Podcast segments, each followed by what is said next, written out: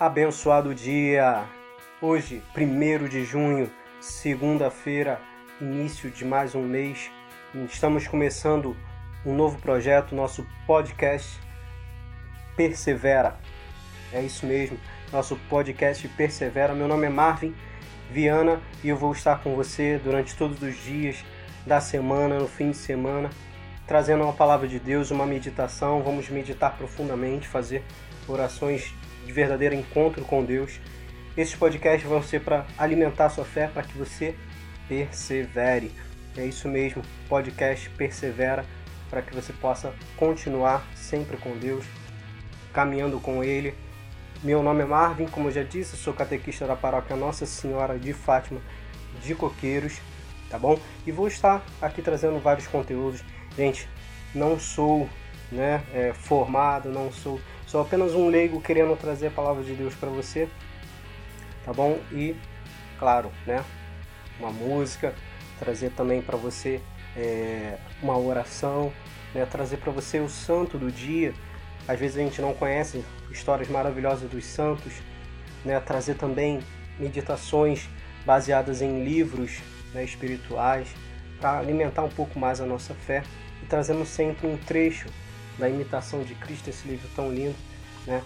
Para a gente poder ir né, alimentando a nossa fé e perseverando. É isso mesmo, gente. Então, vamos começar. Eu queria que você agora, nesse momento, né, é, fizesse essa oração junto comigo. Meu Senhor e meu Deus, creio firmemente que estás aqui, que me vês e que me ouves. Adoro-te com profunda reverência Peço-te perdão dos meus pecados e a graça para fazer com fruto este tempo de oração. Rogai por nós, Santa Mãe de Deus, para que sejamos dignos das promessas de Cristo. Amém. Então, nesse primeiro de junho, quero dedicar né, esse momento do Santo do Dia ao nosso padroeiro do podcast. Vou dedicá-lo a ele porque ele foi um grande santo né, nos tempos do início da igreja, mártir da fé, né, um grande filósofo, um filósofo cristão e um cristão filósofo. Estou falando dele, São Justino, São Justino Mártir, né, o santo padroeiro do dia de hoje, 1 de junho. São Justino Mártir, né, nascido em Neápolis, né, na Samaria, no século II, foi um dos grandes pensadores da igreja, né? São Justino escreveu várias obras, né? Dentre elas, algumas são obras patrísticas, mas antes de falar sobre as obras de São Justino, primeiro São Justino estudando, né, as várias filosofias aristotélica, pitagórica, estoica, ele ficou com várias perguntas, né, sem respostas, que essas filosofias não podiam responder. Logo ele um dia se retirou para um lugar deserto, à beira-mar, para meditar, né? E Deus lhe respondeu às suas perguntas, né? De que nenhuma filosofia podia satisfazer o espírito humano. Por quê? Porque a razão é incapaz de garantir a posse plena da verdade sem o auxílio de Deus. Foi isso mesmo que São Justino chegou à conclusão de que sem Deus a mente humana está sozinha e não pode responder todas as perguntas. Então, São Justino, a partir desse momento, se converteu ao cristianismo, né? E escreveu várias apologias, né? O diálogo com Trifão, enfim.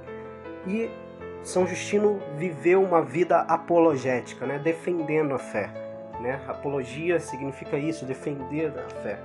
Né? Então, São Justino foi pregando em vários lugares, até que um dia, no, na, na, sua ocasião de ir para Roma, né? onde ele foi lá pregar, ele foi denunciado por um filósofo. Esse magistrado né, é, e filósofo estoico, ele condenou Justino, amigos seus, na qual tinha uma mulher também, e todos foram condenados à decapitação, né? ou seja, né? cortaram suas cabeças por causa da fé em Cristo. Né? Esse martírio de São Justino e seus companheiros que é, fervorosamente defendiam a sua fé, né? Foram audaciosos. Temos aí o exemplo de São Justino. Eu vou tentar, né? Fazer um pouco, bem, bem, mas bem, mas bem, mas bem pouco mesmo do que São Justino fez, né? É, trazendo aí um pouco da vida dos santos, da vida da igreja, mas é muito pouco mesmo que eu estou fazendo comparado, comparado a esses grandes santos, tá bom?